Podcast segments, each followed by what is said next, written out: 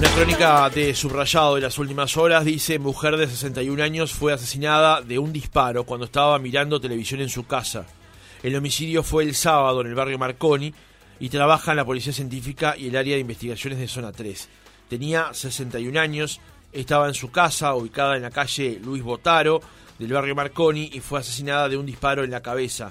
Fue en la noche del sábado cuando la mujer estaba junto a su hija y sus pequeños nietos en una vivienda ubicada en el cruce de las calles Luis Botaro y Pasaje H. Sobre este tema y sobre la acumulación de homicidios que han ocurrido en las últimas horas, el ministro del Interior, Luis Alberto Heber, dijo que harán un análisis pormenorizado de los hechos violentos de los últimos días y se reunirá en las próximas horas con el jefe de policía de Montevideo, Mario Delía. ¿En qué escenario estamos ahora con respecto a la seguridad o su contracara inseguridad en el país, pero básicamente en Montevideo y especialmente en algunas zonas de Montevideo donde los asesinatos por temas de ajuste de cuenta o narcotráfico se han acumulado, pero como decíamos hoy más temprano, también muchos civiles inocentes han quedado presos de esa situación, incluso perdiendo la vida por esas balas que están allí sin rumbo. Estamos en comunicación ahora con Robert Parrado, que es licenciado en Seguridad Pública, para que nos dé su opinión con respecto a estos temas. Robert, ¿cómo estás? Buenos días. Buen día, Francisco. Un gusto, Roxana. Eh, sí, tema que cada vez que lo encaramos parece un déjà vu, ¿no? Son como historias repetidas y cada administración que pasa eh, parece que tiene el mismo elenco de respuestas de las que venimos escuchando este, en los últimos años. Ahí creo que empieza a haber una situación, problema que hay que abordar y analizar, ¿no? Eh, cada situación, cada evento, este, por más que lo haya planteado este, de buen talante o buena onda el ministro, eh, se debe analizar por qué, porque en función de la, como bien planteabas vos, si se da en determinada zona, eh, te obliga a analizar qué tengo para saber qué tipo de respuestas te doy. Eh, para compararlo en forma clara, es como cuando vas al médico, te tiene que hacer un diagnóstico para ver cómo va a abordar este, la nana que podés tener. bien clarito para que se entienda bien. Después está todo el contexto que se da, y acá, cada cual que se ponga el sallo. Estos temas trascienden eh, los partidos políticos. Quien no lo vea así está en un mundo chiquito tiene que empezar a verlo de una manera bien grande, bien amplia y que trascienda porque nos impacta a todos. Y tú decías algo que es clave. Digo, eh, hay personas que no están eh, involucradas en absolutamente nada, están en una parada en su casa y por situaciones relacionadas al, al, crimen, al delito, al narcotráfico, a situaciones, conflictos que se dan en los entornos, impactan en vidas digo que de un momento a otro cambia la realidad no solo de una familia, sino de una comunidad. A eso que tú planteabas, de Cismarconi, Casavalle, hubo una corriente histórica donde decíamos, bueno, la idea no es estigmatizar. No, la idea no es estigmatizar, la idea es, está pasando esto en esta zona, yo tengo que analizar quiénes viven, cómo viven, cómo está presente el Estado en ese lugar, qué tipo de respuestas tuvimos ahora, antes y cuáles estamos planificando. Por lo tanto, yo creo que ahí es donde tenemos grandes debilidades, porque no es solo un tema de la policía, obviamente no es un tema, no separe la política de los políticos, ¿no? O sea, no es un tema de la política, sino de algunos políticos que ocupan cargos a lo largo de, de los años, que empiezan a tomar decisiones que a veces no son técnicas, a veces son acompañadas por distintos sistemas, como pudo haber sido el fenómeno del narcotráfico, que en algún momento hubo una corriente muy fuerte de atacar lo grande y se descuidó lo chico, en otro momento una corriente de atacar lo chico y de alguna manera estar atento a lo grande cuando sabemos que Uruguay es un país de tránsito y ha quedado demostrado a lo largo de los últimos años. A eso hay que agregarle el fenómeno que impacta ahí, pero tiene una realidad que va mucho más allá. Hay como pequeños bracitos, y ahora te vas a dar cuenta cuando te lo diga, vos puedes tener un clan, entre comillas, ponerle nombre de, organización pequeña, familiar que se dedica al micro narcotráfico, eh, hace una determinada cantidad de dinero por mes, eh, y ¿qué recibe esa persona cuando vende droga? Adictos. Gente que está enferma y que tenemos que tener una política a nivel Estado, que tenemos que impactar en la educación, que tenemos que llegar, porque después es un titular de un diario, es decir, los niños ponen que quieren ser narcotraficante y no jugador de fútbol. Suena bárbaro, decime qué estamos haciendo para que eso varíe. Y si eso se dijo hace muchos años, hoy deberíamos tener un plan. Esas son las cosas que empiezan a impactar. Después, las bandas estas, a nivel barrial, por más que no lo sepan, son parte de una estructura que es piramidal y es global. O sea, vos podés tener gente que está vendiendo droga, pero a su vez tiene conflictos interpersonales y además integra una barra brava. Y a su vez eh, se dedica a determinado tipo de hurto como, eh, entre comillas, trabajo paralelo. Entonces, cuando querés acordar, tenés que tener dictámenes, estudios muy profundos. No podemos separar, eh, yo me acuerdo de una jueza, ahora no recuerdo el nombre, que decía que había homicidios de, de primera y de segunda y se, se notaba en la calidad de la investigación. ¿Eso por qué? Porque el discurso hacia afuera hace que vos pienses que algunos merecen morir y hay otros que parecería que no.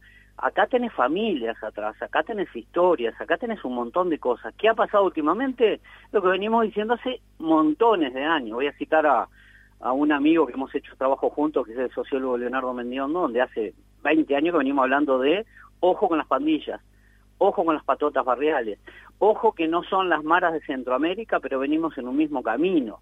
¿Vos te das cuenta de todo lo que empieza a tocar un fenómeno puntual que es como una cajita de Pandora, que la hemos abierto más de una vez, la hemos cerrado, la hemos dejado en el lugar, la volvemos a abrir y cada tanto pasa, pero después te aparece el ilustre experto desconocido, que cada cual se ponga el sallo hablando de temas por aproximación, cuando en realidad en esto precisas no solo a la policía, al Ministerio de Desarrollo Social, al Ministerio de Salud Pública, a la Junta Nacional de Drogas, digo, el Estado todo sí, pero después hablamos de pactos políticos.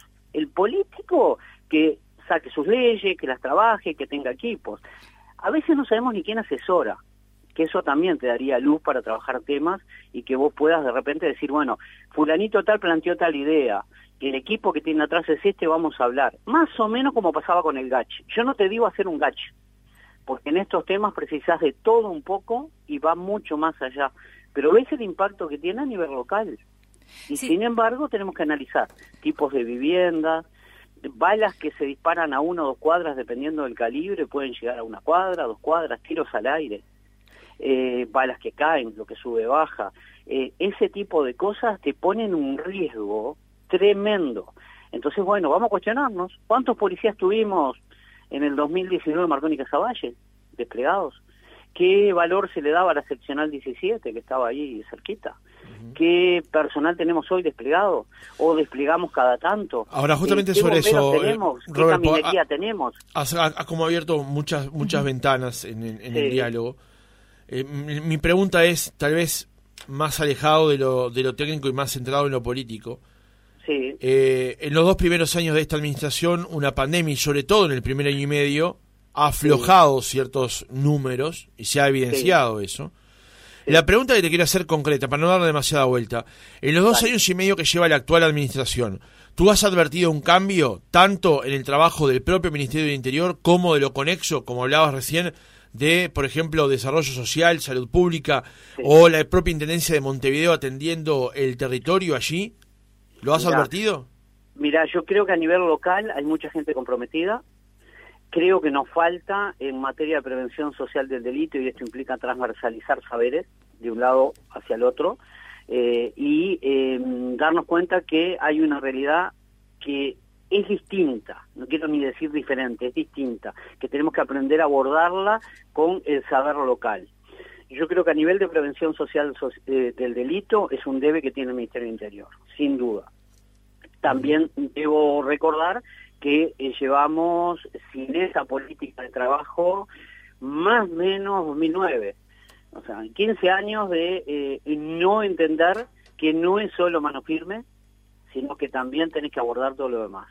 Eh, si vos no tenés em, cercanía con los vecinos, eh, si no tenés una mirada de entender a la sociedad civil, que te, vos no te olvides que la, la policía tiene patas de trabajo, prevención, disuasión, represión, información y relaciones públicas. Si una de esas patas falla, hay algo que no llega. La información llega de la cercanía con la gente, datos, entre comillas, que te van a llegar. Las relaciones públicas tienen que ver con eso que yo hablaba, de la cercanía, que creo que es un debe. Si bien podemos sentir que se ha mejorado, para mí es un debe. Tiene que haber eh, dispositivos institucionales que eh, no es el policía clásico, que es una mirada, ahí sí, diferencial del modelo que yo denomino y me corresponde en la general de la ley, más allá que esté en retiro, sigo siendo policía, eh, uno entiende que no es todo pintado de azul. O sea, que tiene que haber una mirada que tenga más cercanía, que en algún momento se intentó con el prevencionista, policía de alto contacto, policía comunitario, cosas que no lograron eh, estabilizarse en sociedad y que yo no veo que estén en la discusión pública. Creo que el político habitualmente tiende a pensar con cabeza de inciso, yo siempre uso, parafraseo un poco algo que es, eh, somos un Estado unitario que se, que se desarrolla como federal 19 intendencias, eh, las jefaturas, eh, los ministerios, o sea, se piensa con cabeza de inciso, se discute en la rendición de cuentas como cabeza de inciso, cuando a veces precisás vincular hasta las fronteras y quizás necesitas un dispositivo institucional que tocando allá vos modifiques algo acá.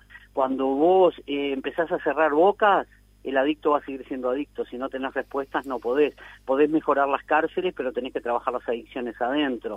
Eh, vos tenés que tener un sistema de respuesta que logre minimizar eh, el daño que se genera. Eh, hay más líos entre bandas porque estamos atacando narcotráfico. Bueno, cuando se planificó atacar a narcotráfico se tiene que pensar, y si no se hizo es un error, el resto de las respuestas y las consecuencias que me puede generar. Entre otras, el desenlace fatal, triste, que nos duele a todos, que una persona que está viviendo nada menos que en el, lugar más protegido que debes tener, que es tu hogar, una bala traspase una puerta, pegue en tu cabeza y te ultime. Digo, es terrible.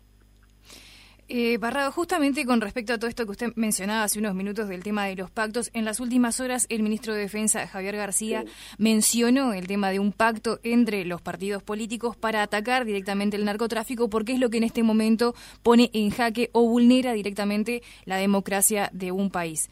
Eh, ¿Qué opina con respecto a las declaraciones de, de, García?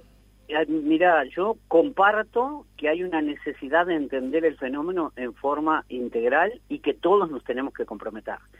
Eh, dicho, como porque él lo planteó en la nota, como dirigente político, es una respuesta más del sistema político, es lo que se denomina habitualmente hechos políticos, o sea, poner algo en la discusión. Si es algo que se va a debatir, bueno, ¿cómo lo vamos a debatir? ¿Dónde se va a debatir? ¿Quién lo va a liderar? Cómo lo vamos a hacer y además entender que cada uno de nosotros tenemos que ser autocríticos y ver qué eh, aportamos desde nuestra realidad gobernando, ya sea en oposición u oficialismo, eh, y ver qué estamos haciendo. Lo que desarrollaba eh, entraría en esto que te estoy respondiendo.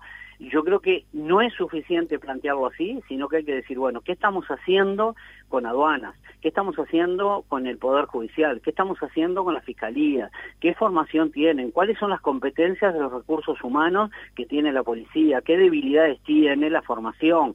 Qué particularidades tiene em, el Ministerio de Desarrollo Social en relación a estos temas. Ahora, Parrado, el, el, país? El, gobierno, el gobierno actual, eh, desde los últimos seis, siete años, más intensamente probablemente, atacó la gestión de Bonomi, la que a, todas luces, o de Bonomi o del Frente Amplio en general, sobre el tema de seguridad, que la verdad fue, fue, fue claramente ineficaz en su tarea de combatir el delito. La pregunta es, con tanto tiempo de acumulación que le llevó a la oposición llegar al gobierno, estas cosas que usted plantea, ¿no estaban ya más o menos claras de por dónde había que ir? Mirá, como eh, tengo que resistir mi archivo, Francisco, eh, te, lo digo claramente, digo, en mis tiempos de vinculación al, Partido Nacional y hoy como orejano en el sistema político y tratando de mantener siempre argumentos en lo que uno dice, que es lo que te da credibilidad en lo que haces, eh, esto lo manejé en su momento con el actual presidente, esto lo hablé con Jorge Larrañaga, esto lo hablé con Luis Alberto Heber, esto eh, me reuní con todos los que se postulaban a la presidencia en la, en la, oposición y ibas hablando, están los documentos, están los mails, lo que pasa es que esto implica después entender en la práctica cómo funciona y ahí entra algo que para mí es clave, que es las competencias de cada persona que ocupa un cargo para este, tener una mirada em, que de alguna forma impacte en esta realidad y no quedarnos en eh, mano dura, eh, más penas, eh, cuando uno dice más penas, tiene que argumentar por qué más penas y cuál es el argumento. Y esto puede generar que alguien diga, ah, qué horrible lo que estás planteando. No, no, no es horrible. Si vos me decís, yo te voy a dar 10 años de, de, pena, tiene que ser porque pienso que la rehabilitación en esos 10 años es saludable. Si no, lo contrario, te tiré detrás de un muro. Yo no quiero eso, capaz que alguien sí. Cuando te hablan de los allanamientos nocturnos, que es público y notorio, que tengo posición contraria al respecto, este, eh, uno tiene que pensar cuál es el impacto que puede generar en determinadas zonas, si estamos preparados para abordarlo de esa manera. Y uno lo ha planteado públicamente y en privado. Entonces, esas cosas creo que merecen eh, un análisis mucho más concienzudo, yo no digo solo académico, sino de alpargata embarrada, donde realmente uno puede entender que una bala, una pared de bloque, de chapa, puede impactar en alguien a 15 o 20 metros y tener que escuchar a alguien que diga, pero eso puede pasar de día. Sí, ¿sabés qué nos enseñaban a nosotros cuando éramos cadetes en la Escuela Nacional de Policía? La noche no es amiga de los procedimientos policiales que eh, puede haber excepciones y puede haber un mejoramiento de todo esto que estamos hablando, sí, y uno puede llegar a apoyar alguna medida en la medida que tenga la tranquilidad de espíritu de que eso genera realidades. Y te pongo ejemplos con la LUC, lo hablaba con, con, un jerarca amigo hace un tiempito atrás, vos imaginate que haces un allanamiento en la noche. Eh, vos no iluminás, obviamente que tenés que tener visores y todo lo más. No es lo mismo Montevideo o determinada zona de Montevideo que un lugar del interior del Uruguay profundo. Entonces uno dice, bueno, el ladrón, el delincuente que vas a buscar, sube a la azotea, salta a la casa del vecino. ¿Qué haces? Un allanamiento ad hoc, sui generis, y saltás para el otro lado, el señor que está arriba de la azotea, de pasa montaña, armado, con estatuto policial, ¿el vecino sabe que es un policía? ¿O le avisamos a los vecinos? Son pequeñas cosas que nos han pasado hasta de día. Entonces, yo creo que es necesario tener esa grandeza de entender cómo funciona y no solo de tirar titulares. Y cuando digo tirar titulares no me refiero a la prensa, ¿ah? Digo, porque a veces uno tiene poco tiempo, lo tiene que plantear o es lo que recibió, sino quiénes están llamados a entender en la definición de estas realidades a nivel país, y es el gobierno de turno y es la oposición. Ahí sí, me sumo y suscribo lo que dijo García. No obstante eso, no nos puede quedar en eso. Tiene que ser algo que armamos una comisión, plazo de 90 días para hacer aportes. Y tenemos que tener Parlamento alineado para que apruebe los decretos, las leyes necesarias. Escuché jerarcas hablar de la estrategia en materia este, de política eh, de, narcotráfico, eh, son a largo plazo, las tenemos que estudiar. Si yo asumo el sillón de la definición de determinados temas, decretos, leyes, normas, yo las tengo que tener revisadas para ver ¿Qué puedo tener a mi favor? Porque los delincuentes de la multinacional más grande que hay en el mundo tienen equipos jurídicos analizando eh, las debilidades de cada una de las naciones para ver dónde pueden impactar más saludablemente para cometer sus crímenes. el caso el caso del pasaporte, por ejemplo, a, Sebastián Marcet eh, es, es un, caso de, de, vulnerabilidad en, nuestra normativa y que... Yo creo, creo que sí, creo que de alguna manera eh, falta eh, ajustar em, flujos de información. Y ahí hay que analizar qué puede tener cada uno y cuáles son las alertas que se deben dar para que defina quien tiene que definir, en este caso, fiscalía y juez, cuál es la decisión que se toma. Vos cuando sacas una cédula no te piden absolutamente nada. O sea, te van a pedir lo que precisás, desde la partida de nacimiento, bla, bla, bla, la denuncia de la cédula o que se te venció.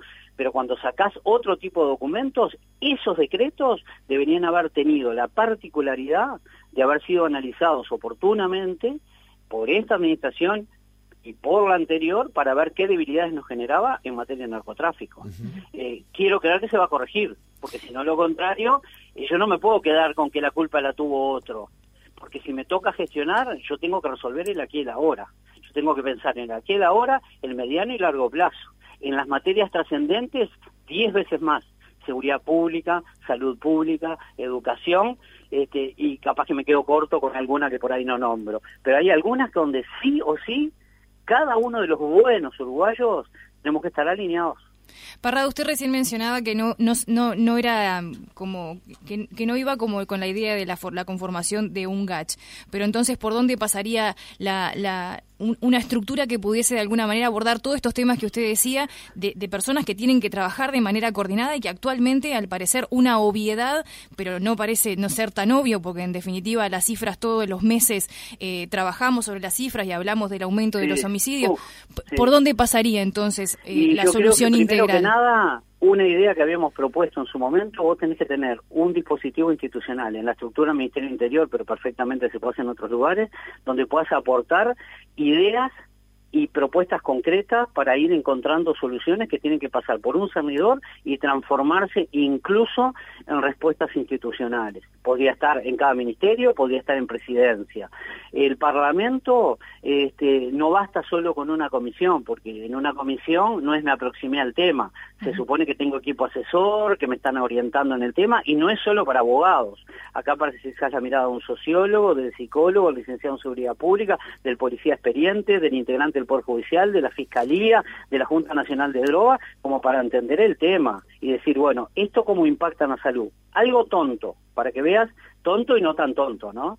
Tenemos, eh, va con mala onda esta pregunta, digo, ¿no? Como uno es de la casa porque quiere orientar, este, me animo a hacérselo. Eh, ¿Tenemos en Uruguay este, una unidad de respuesta para abordar el fenómeno de la minoridad infractora? Sí, claro. En Uruguay no tenemos hoy precisamos tener policías con una determinada edad, seleccionados en forma acorde y abordar, no importa si es 5 o 10 adolescentes infractores que cometen delitos. Claro, se, refería a, una unidad del Ministerio del Interior, porque si no tenemos al inicio. claro, no, del Ministerio del Interior. Ah, claro. puedes tener INAU, eso sí. Claro, mi respuesta fue sí, pensando que se refería, a, por ejemplo, a un no, centro no, por eso te entendí, te entendí, por eso te lo llevé a... porque veníamos en la línea del Ministerio, pero vos tenés el INAU. Y bueno, en el INAU tenés determinadas respuestas. En el INISA tenés determinadas respuestas. Eh, cuesta a veces decir que los menores que están en INISA es en realidad una cárcel de menores. Entonces yo tengo que tener lo mismo que dije hace un rato, con la misma intensidad para que para que eh, puedan salir de ahí recuperados en adicciones, con educación saludable y curricularmente avanzados, amén de hábitos y todo lo que hablamos todos los días. Eh, ¿El ministerio tiene una unidad? No, no la tiene. Pero tiene que relacionarse con el INISA, va a tener que relacionarse con el INAU, va a tener que entender cómo funciona. ¿Y por qué no lo tenemos? Y no sé. La verdad que no sé. Bien, una última pregunta, Parrado, de mi ¿eh? parte, para cerrar el reportaje. Eh, yo advierto una gran diferencia entre esta gestión y la anterior, que es el tema de las explicaciones. En la administración anterior eh, se llegó al, al, paroxismo de pretender eh, muchas veces responsabilizar a la víctima por los delitos. en este caso se asume la, se, asume la responsabilidad, pero después de una cierta cantidad de veces donde se asume la responsabilidad, lo que uno quiere son resultados, más allá. Y sí, el plan, la estrategia, eh, qué estás haciendo tácticamente en el momento. Porque lo que se advierte es que en el conforme se ha ido avanzando de la emergencia sanitaria, se ha ido saliendo de la misma, los números vinculados a los delitos se han ido deteriorando. El ministro Larrañaga, al comienzo de esta administración, presentaba los datos con una frecuencia sorprendente donde se advertía una caída de los datos. Y en los últimos datos que se han brindado se advierte un deterioro justamente en ese tema. ¿Qué es lo que se espera entonces de aquí, por ejemplo, para fin de año, donde vamos a ver bueno, yo, los resultados nuevos? Lo propongo, lo propongo públicamente, pero digo, lo hemos hablado. Eh, vos tenés eh, N cantidad de números de muertes dudosas la respuesta ha sido, estamos esperando que eh, el Instituto Técnico Forense nos diga, yo tendría un equipo que estuviera analizando este, el tema de eh, despejar si estamos frente a un homicidio o un suicidio, porque la duda está ahí. Quiero creer. Eh, o es una muerte distinta que no me queda muy claro. Eso públicamente no lo hemos tenido muy claro. Es un número más. Y cuando se abate eh, por parte de la policía a un delincuente, lo dije cuando este, no estaba la coalición en el gobierno, este, y lo vuelvo a repetir ahora porque tenés que ser serio en esto, eh, cuando uno plantea eh, que se abatió por parte de un policía a, un este, a un delincuente que estaba cometiendo una rapiña, eso se da en el marco de una situación criminal que tenés que valorarlo con un criterio de esto impacta en el modelo que yo tengo de seguridad. Mejoré la respuesta, era un policía que iba caminando, yo tengo que dar otros elementos que abonen esa realidad y de alguna manera también hacen cristalizar el mejor mensaje hacia afuera. Yo creo que también hay que tener eh, una mirada comunicacional que se ajuste técnicamente a respuestas institucionales que no hubo y creo que por ahora son frágiles o, débiles en el, en, el, contenido. Robert Parrado, gracias por haber estado otra mañana no, con un gusto como siempre y un abrazo grande para, para la querida audiencia de Oriental.